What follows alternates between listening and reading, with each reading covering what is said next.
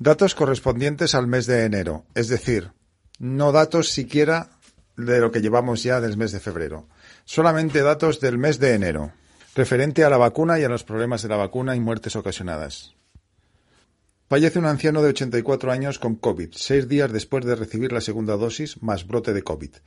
Ya falleció otro residente tras la primera dosis el 29 de diciembre. Esto en Castellón, residencia Víver de las Aguas. Brote de COVID en 144 residencias. En Valencia. Fallecen 13 ancianos de una residencia. Alemania. Al menos 13 personas con parálisis facial temporal. En Israel. Fallecen 33 ancianos. Se han suministrado 20.000 vacunas. Han fallecido 400 personas. Esto en Noruega. En residencias de ancianos. Fallece un médico de 56 años, en Miami. Fallece Hank Aaron, leyenda del béisbol, 86 años, Atlanta, Estados Unidos. Fallece un médico por un raro trastorno autoinmune que desarrolló tres días después de la vacuna, 56 años, en Florida, Estados Unidos. 53 muertes en tan solo 10 días, en Gibraltar. Suspenden la vacuna por dar falsos positivos de VIH, en Australia. Nueve fallecidos, entre ellos un guardia de seguridad de 27 años, en India. Una muerte más 45 personas contagiadas, que son 34 residentes más 11 trabajadores. Ningún caso detectado previamente a la vacunación. En Girona, en Gerona, residencia Bonavista. Brote de COVID, 63 internos contagiados. En residencia en Ribeira, en La Coruña. Muerte repentina de una sanitaria de 41 años, Portugal. Doctora de 32 años sufre reacciones graves. Síntomas de encefalomielitis. Más 23 personas con efectos secundarios, en México más de 240 positivos en COVID después de vacunarse en Israel. Fallece un hombre de 75 años, dos horas después de la inyección. Fallece otro hombre de 88 años, tras varias horas.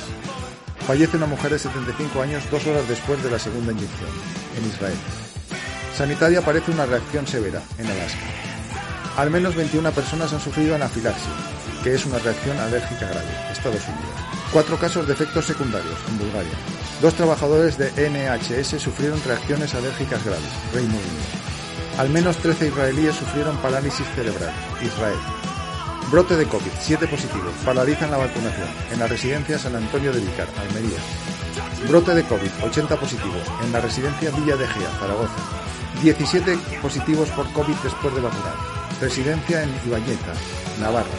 Cuatro usuarios, tres trabajadores positivos en COVID. Ningún positivo había antes de la vacunación en residencia de Tamarite de Litera, Aragón. 14 brotes en residencia de mayores y discapacitados, 250 contagiados.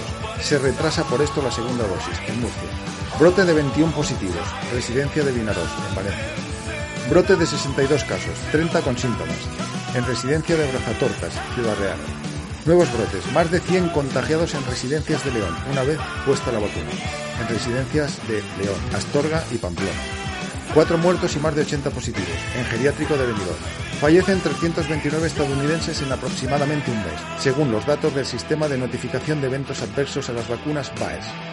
Muerte de un bebé neonato que murió justo después de que la madre recibiera la inyección de Pfizer COVID-19 mientras estaba embarazada en Estados Unidos.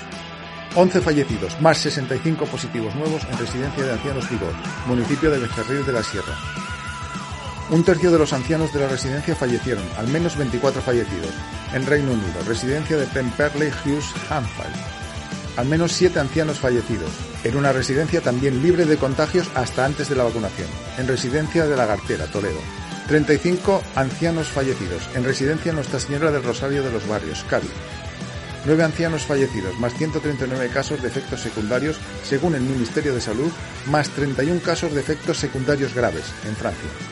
21 fallecidos de 645 personas con efectos secundarios, 145 de los cuales han padecido efectos graves después de la vacunación, según el Instituto Paul Hemblis, en Prince Edward, Canadá. Fallece la princesa saudita Tarfa bin Hamdluk, vacunada 11 días antes de su muerte, en Arabia Saudí. Fallece una mujer de 91 años, en Lucerna, Suiza. Médico sufre una reacción alérgica grave, en Boston, Estados Unidos. Mujer de 27 años sufre una reacción alérgica grave. Ontario, Canadá.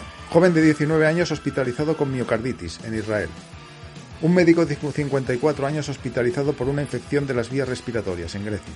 Dos personas fallecidas, más 79 casos de efectos secundarios en Dinamarca.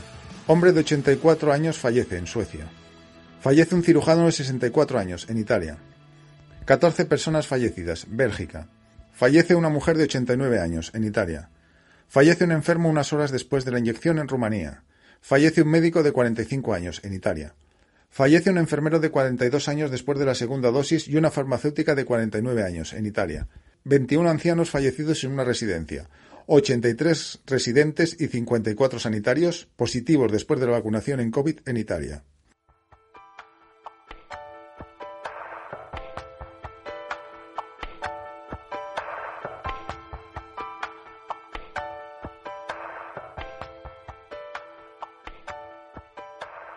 Estos son datos solamente del mes de enero, porque los datos más fuertes de todo esto además están viniendo más de febrero para adelante, de principios de febrero hasta ahora, del 1 de febrero hasta ahora, porque ya en muchos lugares se ha llevado a cabo incluso la segunda vacunación, porque están faltando todos esos datos más actualizados de febrero, en los cuales incluso aquí Residencias de España ha habido con más de 200 y 300 ancianos después de la vacunación dando COVID y dando muchos problemas, incluso fallecimientos, como vemos, después de la vacunación. Justo de la vacunación, cuando antes esas residencias, antes de la vacunación, incluso algunas libres en cero casos de ningún tipo. Bien, ¿a qué voy? Ya no voy siquiera a los datos, a los fríos datos, sino a cómo encima nos quieren convencer estos medios comprados de que son casualidades, de que no tiene que ver con la vacunación. Es decir, una residencia en la que no ha habido problemas, se administra la vacuna y empieza a haber problemas, empieza a haber contagiados y empieza a haber muertes. Eso en otra. Eso en otra. Más personas con la vacuna puesta y a las pocas horas o fallecidas o con problemas. Y resulta que es casualidad. Es decir, esto es como un partido de fútbol en el cual evidentemente hay que darle patadas a una pelota y que nos digan que la pelota se puede llegar a deformar pero no es por las patadas, es por porque un jugador ha tosido en un momento determinado. Y el impacto de su tos es que no se me ocurre ningún ejemplo más siquiera tonto, porque es que tan tonto lo que nos dicen y lo que nos quieren convencer en esos medios, que es de absolutamente barbaridad. Es decir, que por la tos de un futbolista se haya podido deformar la pelota porque hayan chocado el oxígeno que desprendió en la tos contra el balón y eso ha sido lo que ha podido deformarlo.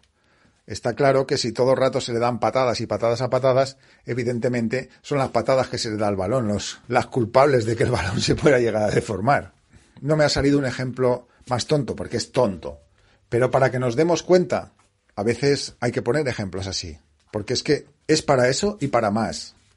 Es decir, si de repente no hay problemas en multitud de residencias en las cuales se administra la vacuna, empieza a haber todos los problemas, a sanitarios, a. Porque claro, por ejemplo, por ejemplo, hay hospitales, y el otro día mismo lo comentaba este médico Luis de Benito, hay hospitales incluso de los en los que él está, porque él trabaja en varios hospitales, aparte tiene acceso a muchísimos datos de muchos más hospitales, y como decía, de los sanitarios a los cuales se les está suministrando la vacuna, sobre el 25 al 30% están teniendo que coger bajas inmediatamente. Y muchos hospitales y muchos centros médicos se están quedando sin la cuarta parte mínimo de los sanitarios una vez vacunados por los efectos adversos de las vacunas.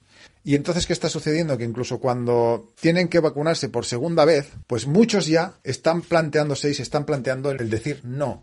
Y ahí tenemos también el caso también que está sucediendo ahora con bomberos en, por ejemplo, en Madrid, los cuales se están vacunando y no el 25, sino casi un 50% de ellos están sufriendo problemas graves, los están viendo los demás compañeros y ya está formándose una especie de asociación para intentar impedir que se les siga vacunando. Porque les trasladan la imagen, les trasladan la sensación de que además es obligatorio. Y resulta que de obligatorio no tiene nada, absolutamente nada. ¿Qué esa es otra? Bien, pues este es otro ejemplo más de toda esta manipulación de estos medios.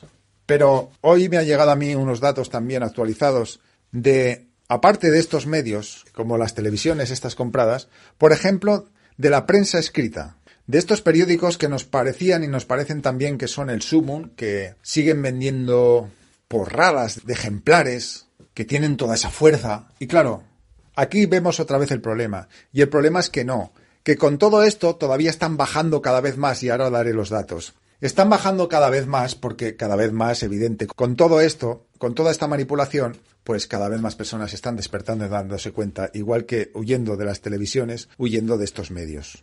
¿Por qué? Porque evidentemente han bajado tanto y están bajando todavía más tanto que no hay otra forma de sufragarse ya que mediante cierta publicidad y también evidentemente con la publicidad estatal. Por eso están comprados, lo mismo que las televisiones. Es decir, es el gobierno el que les mete dinero, o en forma de subvención o en forma de publicidad estatal.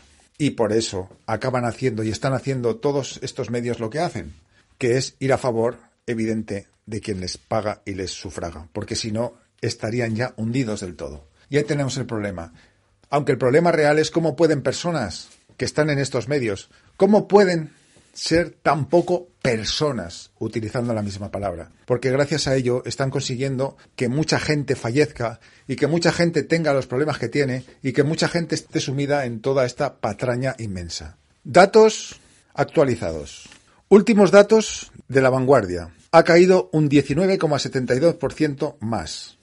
El país, un 29,83%. ABC, un 19,51%. El mundo, un 38,64.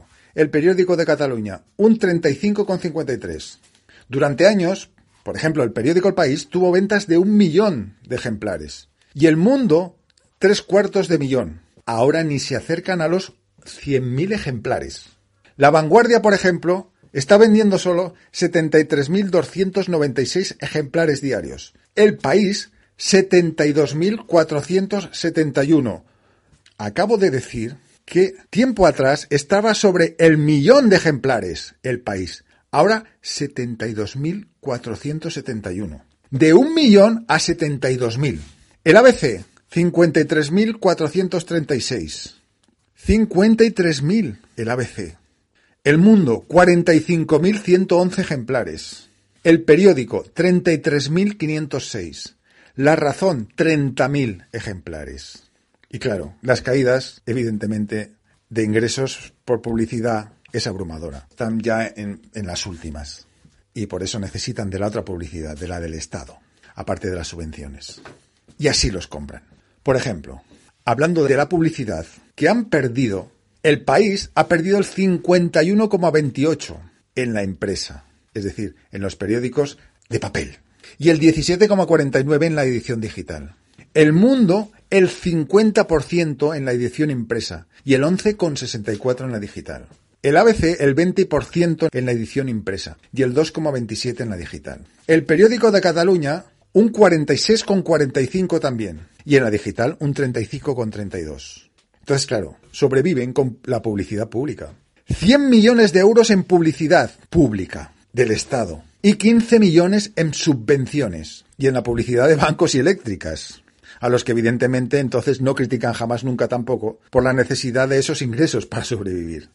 Lo queremos más claro, ahí tenemos, incluso ya fuera de hablar de las televisiones compradas, toda esta prensa también aleatoria, prensa a la que cada vez le queda lo único el nombre. Parece que decimos el mundo, parece que decimos el ABC, el país, y que siguen siendo aquellos periódicos, como decíamos, que vendían millones de ejemplares el país mismo un millón de ejemplares. ¿De un millón a setenta mil? Eso no es de un millón a doscientos mil, ni un millón a cuatrocientos mil, ni un millón a seiscientos mil, ni un millón a doscientos mil. De un millón a setenta y tantos mil. Pero claro, subvenciones del Estado. En publicidad o directas. Decenas de millones. ¿A favor de quién van a ir? ¿A favor de quién van a estar mintiendo para que le siga cayendo ese dinero del Estado para poder sobrevivir? La pregunta sería, ¿qué es mejor, sobrevivir y no hacer lo que están haciendo, la barbaridad que están haciendo, a costa de eso? ¿O ser más humanos y no hacer lo que están haciendo en detrimento de la vida incluso de las personas? Esa es la cuestión. Pero estos son los datos, fríos y contables, incluso, como acabamos de ver, de la prensa. Y claro, ¿qué sucede?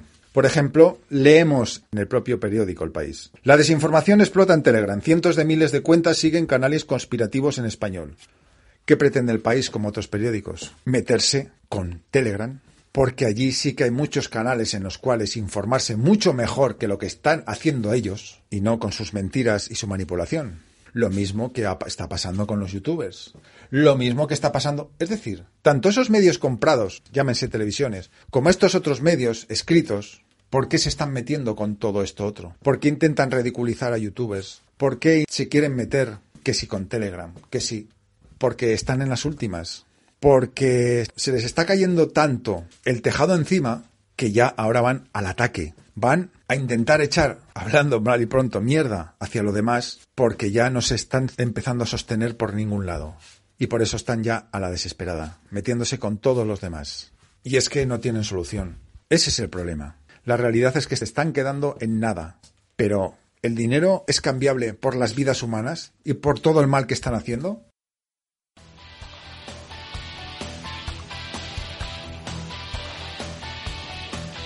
Acabas de escuchar Punto de Vista, un espacio de opinión muy personal. Mi nombre es Chema. Vías de contacto, las mismas cajetillas de comentarios en iVoox, si así te va bien. Y un correo, chema.devista.gmail.com. Y gracias por la escucha. Nos oímos.